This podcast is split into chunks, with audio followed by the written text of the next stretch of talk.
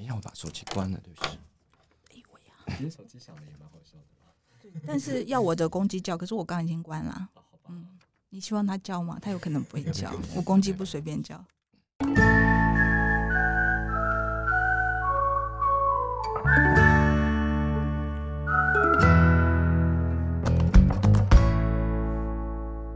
积木生活实验室，美好生活试一试。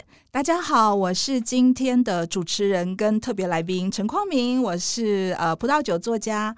今天呢是为了我的新书《香槟时光》。那我们今天请到另一位特别来宾，其实是呃大家可能在网络上有听说过的，有一个非常红的葡萄酒社团，叫做小资男女的红酒笔记本。我们今天很高兴请到小资男女的红酒笔记本的这个粉丝团的经营者 Daniel 来到现场，Hello，大家好，我是 Daniel。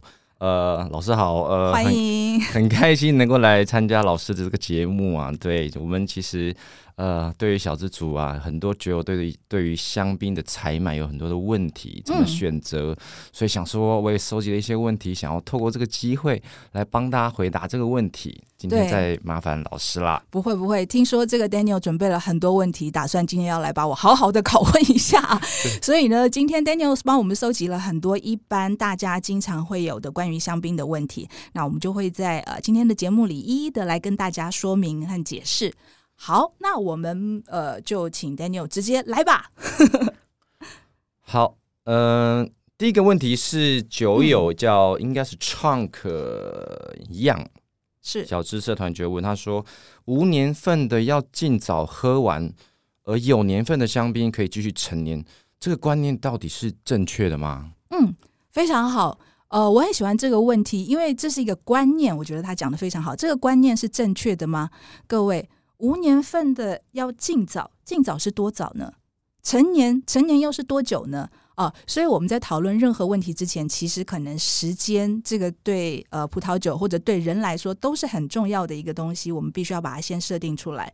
所以这位酒友很显然他已经知道有香槟有有年份跟无年份的。那一般整体来说，当然有年份的，他选的是一个特殊年份的收成，而因为特别选出来的年份，所以多半它也会是品质比较好的年份。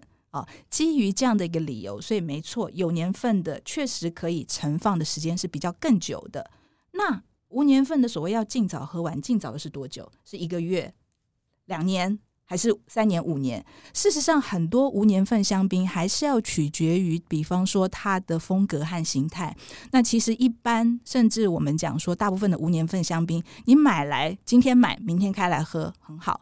但是如果我觉得我很喜欢这家厂，或者是说我已经确定知道它的风格是比较耐久型的，我买回来之后，我再在家里如果有好的环境，我放个一年、两年、三年，其实也都没有问题。甚至你会发现，诶，我刚买回来喝，跟比方说我一年后再喝，其实它的风味口感会有一些差距啊。所以呢，其实这个观念基本上是正确，但是更重要的是取决于你的这个时间的长度的长短。以及说你个人的一个口感偏好，我举一个很有趣的例子。我记得以前我曾经买过一个大品牌的无年份香槟，然后呢就发现，诶，为什么这一批香槟喝起来特别的圆熟，比我以前喝的感觉都好？后来仔细看哦，后来发现说，原来那一批酒是可能从台北卖不掉，然后先去高雄转了一圈，有被热到了。熟成，熟成成了，对，但是这个熟成给这个酒带来了什么样的变化？它让这个酒反而变得更丰腴，感觉更润泽，所以反而它虽然有经过了一个这样子的一个呃，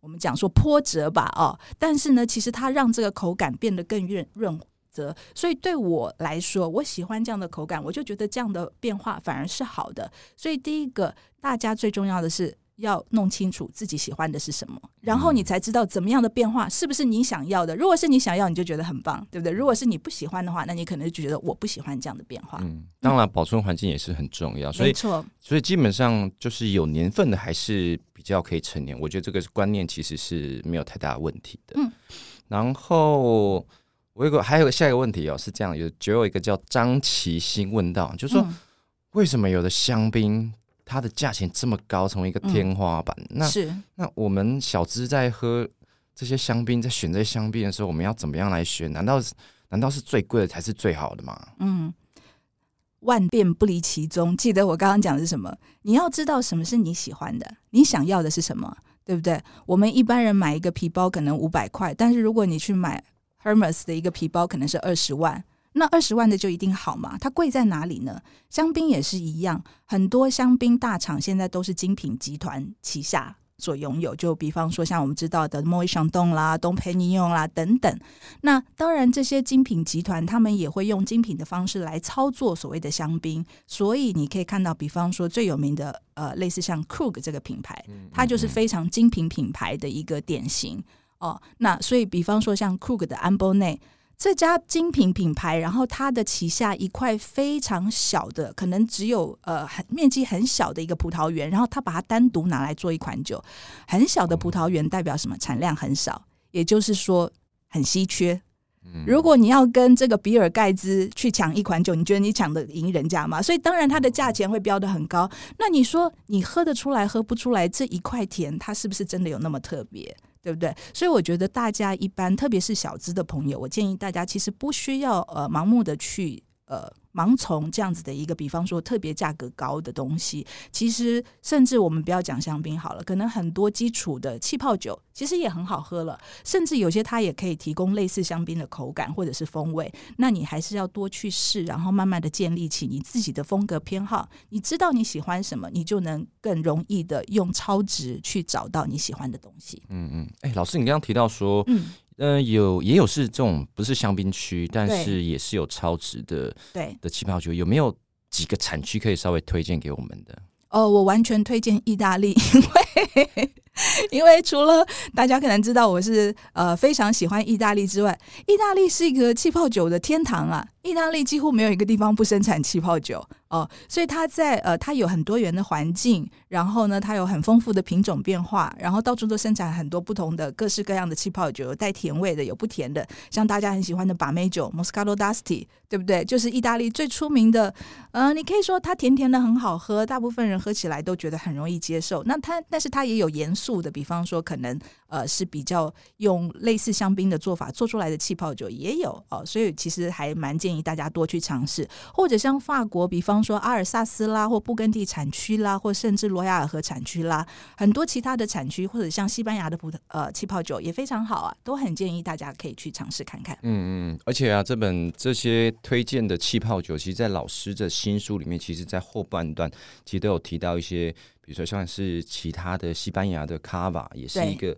蛮推荐大家可以去尝试的。对，我也曾经喝过一个非常超值的卡瓦，也是非常便宜好喝。所以香槟是一个选择，但其他产区呃好喝的，我们也是会推荐给大家。没错，没错。那我还有一个问题，是一个酒友叫汤凯琛，他问他说。大部分入门的无年份香槟啊，就是大家所知道 NV，对，有没有建议哪几种葡萄比较能够代表酒庄的特色？还是说一定要白中白，还是说黑中白之类的？这个好像比较。这个酒好像比较比较进阶一点。对，这个酒友他能讲出白中白跟黑中白，就代表哦，他对这个香槟有一定的了解。那我想是这样子，就是说，呃，大家可能一开始都是从无年份香槟开始尝试。那无年份香槟的话，我觉得最重要的其实，因为几乎都是混调品种，所以呢，你比较应该要找的是不同酒厂的风格。举例来讲，我很推荐大家，比方说，如果你去比较风格比较细致的，跟另外一个风格比较厚重的。例如，呃，这个我很喜欢的 p e c h i G A 哦，它就是一个细致的代表。或者，然后你跟同时去对比的是什么？比方说 b o l a n g e 它就是一个厚重的。所以，如果你同时去尝过无年份，然后有细致的跟厚重的，当然这两个的差别还包括很多，比方说它在调配品种的比例啦，它的培养的使用的容器啦等等，就说它的酿造方式等等的不同，可以带来它在风格上的差异。我觉得这样是比较。呃，容易就你这样尝试过之后，你比较容易去找到你自己喜欢什么。至于说你知道自己喜欢什么以后，你才会知道说，那我是更喜欢，比方说白中白，因为只使用夏多内葡萄品种，所以基本上它可能会是比较偏呃，我们讲说高瘦的，类似像高瘦多酸的，对，重点就是高瘦多酸的，比方说像布根地白酒那样的类型，比什么比较更像 Chablis。那至于说所谓的黑中白是只用黑葡萄酿成的，它可能会是比较更接近大家有些人比较喜欢红酒，就喝起来感觉口感比较厚重一点，这样子的一个结构。对，所以会建议大家可以先从呃无年份的风格来去比较。这个酒友也延续问了一个问题，就是所谓的小农，可能大家叫 R M，嗯，他有没有比较感觉小农啊？其实听起来就是他会有比较自己的风格，比较特色。嗯，他有没有注意在买的时候的的的采购的方式怎么选呢？比如说是不是看哪一块什么地理环境，还是葡萄园之类的？这个这个怎么看呢？嗯，好。呃，我先来说明一下所谓的小农香槟，因为过去在香槟产区几乎都是大酒商、大酒厂，比方说我们刚刚提到什么莫伊香洞啦，哦，或者是呃 Mom 啦等等啊，这些都是大酒厂。而所谓的小农香槟，多半就是一个农夫，OK，他可能是家住在香槟区，然后他的他就是一个单独的农夫，可能他的葡萄来源就是他自己的田哦，可能只有在他家附近周围，或者也有一些规模稍微大一点，那他们。可能绝大多数都是用自己耕作的葡萄来做酒，那这个代表什么？这个代表呃，他对葡萄品质的掌控能力有可能比较高。但是因为过去香槟其实是一个天气并不是太稳定的产区，当然最近这几年有一些变化，所以可能在呃天气不是那么稳定的时候，如果你比方说，我们这样举例好了。如果你的田都是在细致，刚好今年细致下大雨，对不对？所以你的你光是在细致的这个葡萄可能就不大好。那如果你在这个比方说木栅也还有田的话，那可能你在木栅的葡萄就还可以有好的收成。所以这个是小农香槟它在呃原料上面的一些限制。所以我会比较建议大家，就是说，如果你想要购买小农香槟的话，最好的方式其实不是。呃，去挑所谓地理环境或者葡萄园年纪，你要认的是那个农夫，对不对？你要找这个农夫到底是不是厉害的农夫？然后看人的，对对，看人的，也就是就好像说，我们说，哎，我们要吃这个水果。呃，老藤文旦是要谁种的文旦啊？因为这个人很厉害，对不对？比方说，他如果是得过什么神农奖的农夫，那当然，就算今天天气不，今年天气不好，但是他可能也可以在耕作上面做很多的一个变化，来让它的品质达到一个比较不是特别差的状况。那这个就回归到了所谓的生产者才是最重要的。那你要怎么去筛选出好的生产者呢？也很简单，你就是要去正确的，呃，有这个良好商誉的进口商。对不对？你要去到正确的进口商那边，呃，然后在这个很好的一个葡萄酒专卖店、专业的葡萄酒专卖店，他们自然会筛选出他们认为值得信赖的这个小农生产者，然后你可以去到那边，让他们来给你做介绍。那如果说大家对于自己的这个口感偏好有一定的话，比方说，如果你特别喜欢白中白香槟，假设，那你可能要注意的是，比方说年份了，因为比方说不同的年份，有的时候，比方说这个年份可能是黑皮诺表现的比较好，那你如果要在这个年份去喝白中白，可能就比较不容易找到好的东西。那如果是相反的，如果是在一个黑皮诺呃表现不好的年份的话，可能你就要喝白中白，整个品质才会才会比较好。对，嗯所以最简单的方式就是，其实去到一个专业，然后呃很有信誉的葡萄酒进口商，然后找正确的农夫，也就是生产者。那我们希望也给有机会给大家介绍一下。其实，在书上我们也有提到一些小农生产者，介绍给大家。对，台湾其实也蛮多这些进口商，他们其实有蛮多专业的人士，可以建议就是老师的意思应该是说，你可以去找到这些呃进口商，然后告诉你喜欢的风味之后呢。再来推荐，然后多方尝试，你应该就能慢慢找到属于你自己的口味了。对，下一题，呃，这个小资社团的酒友叫 Julia 林，嗯，他问了一个问题：没有开封的香槟，它的保存期限是多长？可以像红酒一样保存吗？这一题可能跟前面一开始会有一点点像。嗯，对，这部分再麻烦老师再帮我们多琢磨一点。可以，呃，未开封的香槟可以保存。看你高兴多长就多长，哦，真的啊，只是说你保存这么长之后，你再打开来喝的时候，它会不会更好而已，对不对？会不会更好是一个问号。对不对？所以在你没有打开之前，当然它都可以保存，可然后同时它也可以像红酒一样放着保存，这个都没有问题。那我自己喝过年龄最长的香槟，应该是有超过三十年，好像有没有到四十年我忘记了。比方说，我可能在两千年的时候喝到一九六零年代的香槟，那如果是那样的话，它可能已经都没有气泡了哦。那当然，那个时候可能喝起来其实更像一个白酒，呃，比较没有香槟的那种气泡的感觉，但是它还是可以喝啊。所以就像呃，刚刚 Daniel 也提到，就所有问题都回归到你这是不是你要的味道？你当然可以放，比方说你说我无年份香槟，那我放在家里超过十年了，可不可以喝？当然可以喝哦。你喝了完全不会因为这样而生病，或者大家其实呃有的时候可能。不需要把葡萄葡萄酒不是像牛奶那样子的东西，所以基本上如果没有开封，它不会有一些比方说腐败的问题了。当然，除非酒本身酒质有变化，或者说可能受到瓶塞污染，这个是另当别论。否则的话，正常你放十年、十五年、五年份也不会坏掉，只是说开来喝的时候，可能其实不像说你买来两三年就喝那么好喝而已。还有一个酒友叫应该叫 ryuu Ryan U，对不起，我可能。念不太好，对他这个比较是这些问题会比较是具体，他可能就买回家的一个问题。他说：“我今天把香槟买回家，嗯，到底是要直立存存放还是要横放？这个问题其实好像大家蛮争议的。”哦，我其实还还蛮惊讶，就是呃，为什么这个问题大家会问？因为通常一可能我买回来很快就喝了，所以根本没有存放的问题。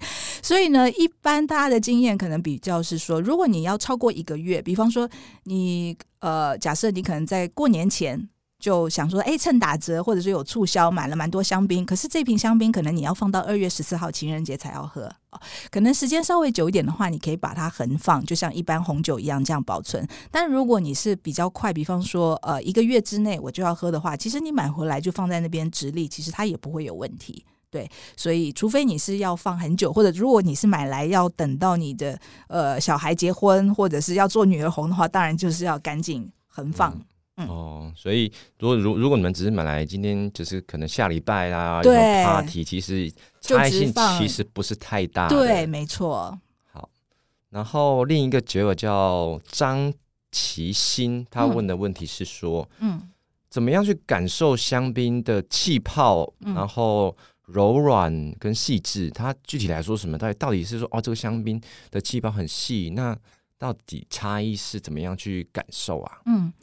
我觉得，呃，在这个之前，我可能想要先跟大家说明一件事，就是说，呃，很多人可能有读过，比方说，我们说，呃，香槟的气泡啊，呃，是一个衡量品质的一个重要的关键，但是大家经常这里容易有一个误区，就是说，其实你的。酒杯的状况也很容易导致你的气泡的表现哦，所以比方说，如果你今天一个酒杯有时候经常洗的太干净，或者可能这个洗的时候这个洗碗巾用的很多哦，太多，有时候可能没有清干净的话，可能甚至反而会让这个香槟倒进去的时候表现没有那么多气泡等等。所以第一个大家要有一个概念，就是说气泡影响可能会受到你杯具的表现，或者你说大家可能也会有经验，比方说你一开始喝的时候气泡蛮多，然后等到你一会儿吃了又搭了什么盐酥鸡，然后嘴巴又油油的，或者说女。女生可能涂了口红，然后再回去喝，哎，就觉得气泡好像没有不像刚才那样子，所以其实这些都会影响了气泡表现。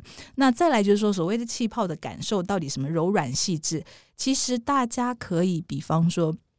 这个就是呃，跟我们一般的品酒一样了，就好像喝矿泉水，气也有气泡矿泉水，对不对？有的气泡矿泉水可能你觉得它的气泡是比较冲，比较更有活力；那有的可能其实是比较柔软，你有感觉到气泡，但是它的力道并不是那么大或者那么强。那当然，这个也会受，就是说呃，香槟或者是如果是包含气泡酒的话，有一些气泡酒因为它的酿造过程，它本身瓶内气压就比较低，比方说有一些可能它只有五大气压，而香槟一般是六大气压。那再加上，比方说，就像我现先前举过一个例子，如果你今天喝的这个香槟，它是呃年纪比较大，比方说可能成年超过十年以上的，也有可能它的气泡表现就不像年轻的刚出厂的那样子鲜活，所以其实是有很多因素都会影响。那至于说怎么样去感受，我觉得大家其实不需要太刻意，你就是稍微可以喝的时候感受一下。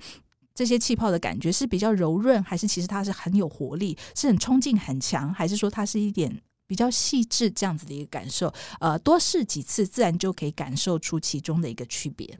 嗯，对，因为其实每个人感受还是有一点不同，那也受到一些时间呐、杯子的各种影响，对，对所以大家可以自己去感受看看。然后刚刚刚老师有提到杯子，然后有个酒友叫 Jasper 他问了一个说，香槟到底用什么杯子来喝啊？有人说是白酒杯，有人说是要高瘦的笛形杯。嗯那比如说黑中白、白中白，还有粉、粉红香槟，嗯，有没有比较推荐的杯型啊？哦，这里太好了，有一个很简单的答案，就是白酒杯。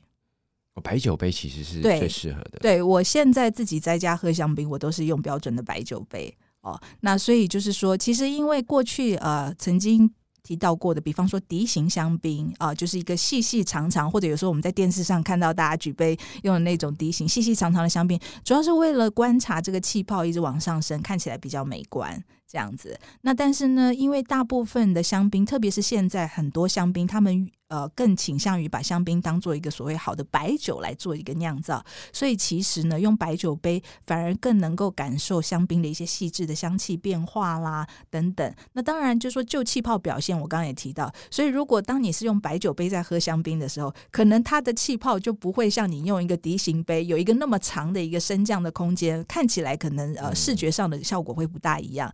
那但是如果你想要真正的去体会这个酒本身的本质的话，我会比较建议是用白酒杯。白酒杯哦。嗯那那个 Jasper 还有问到说，那比如说刚刚讲的香槟嘛，是像那 Cava 啦、Prosecco 啦，嗯，这些也是用白酒杯会比较适合吗？那 NV 香槟也是吗？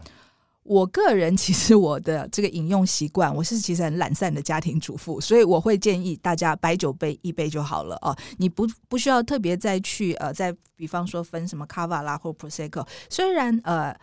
严格来讲的话，Cava 或 Prosecco，他们可能更强调，或者你更容易感受到强劲的果香哦。那香槟的话，可能如果经过比较长的这个酵母培养的话，它可能还有更多比较复杂的香气。它在香气的层表现层面上虽然是有差异，但是我想这里就不会建议大家再去做太多的细分。其实我觉得建议直接用白酒杯就可以了。嗯嗯好。那总结以上，有一个酒友问了一个比较比较比较大的一个问题，他说。嗯喝香槟啊，嗯最重要的几个品饮重点是嗯什么？那老师能不能快速的帮我们分享一下？用心吗？用嘴巴喝，哦，其实因为为什么会这样说呢？因为其实啊，我觉得香槟其实它是代表了一个葡萄酒的宇宙。怎么说呢？因为葡萄酒其实我觉得它最吸引人的就是说它的香气口感可以有很丰富的变化，而香槟其实也是，就是我们讲香槟两个字，但是其实香槟里面的风味，比方说它有甜味香槟，对不对？有各种不同的颜色，然后有只用白葡萄、只用红葡萄，而这些细致的变化，当我们如果只是处在一个很愉快，比方说我们今天都是在 party，那当然我们没有心思去放在这个品饮这些东西上面，对不对？所以其实我们就用一般品尝葡萄酒，比方说先观察颜色，然后观察它的外观，然后去闻香，然后最后进到口中，其实是一模一样的步骤。那但是你有没有真的在仔细的观察这些，就变得很重要。比方说，光是颜色。呃，白中白香槟的颜色跟黑中白香槟的颜色，其实如果你放在一起仔细观察，它就会有蛮明显的差别。但是如果我今天是 party 很开心，我根本顾不了颜色的时候，我当然就不会注意到这个分别。所以其实我觉得香槟的品饮重点和品饮葡萄酒完全一样。哦，不需要特别说，哎，那当然气泡是一个它比较独特的东西，可能大家需要花一点时间去慢慢的习惯，或者是说有时候会因为香槟是带有气泡的，所以呃喝喝快的话更容易嗨嗨过头，那反而是要提醒大家注意的。嗯，好，还有问题吗，Daniel？呃，问题还很多哎、但我发现我们可能一次讲不完呢、嗯对，好，那我们是不是今天我们就暂时先到这里？呃，今天跟大家介绍了很多关于香槟的一些观念啦，以及实际上呢，在购买香槟需要注意的一点。那我们今天的 podcast 就暂时先到这里结束。下一次我们还会再请 Daniel 来跟我们一起聊聊香槟，还有这一本新书《香槟时光》。谢谢大家，Daniel 跟大家一起说拜拜吧，好，拜拜拜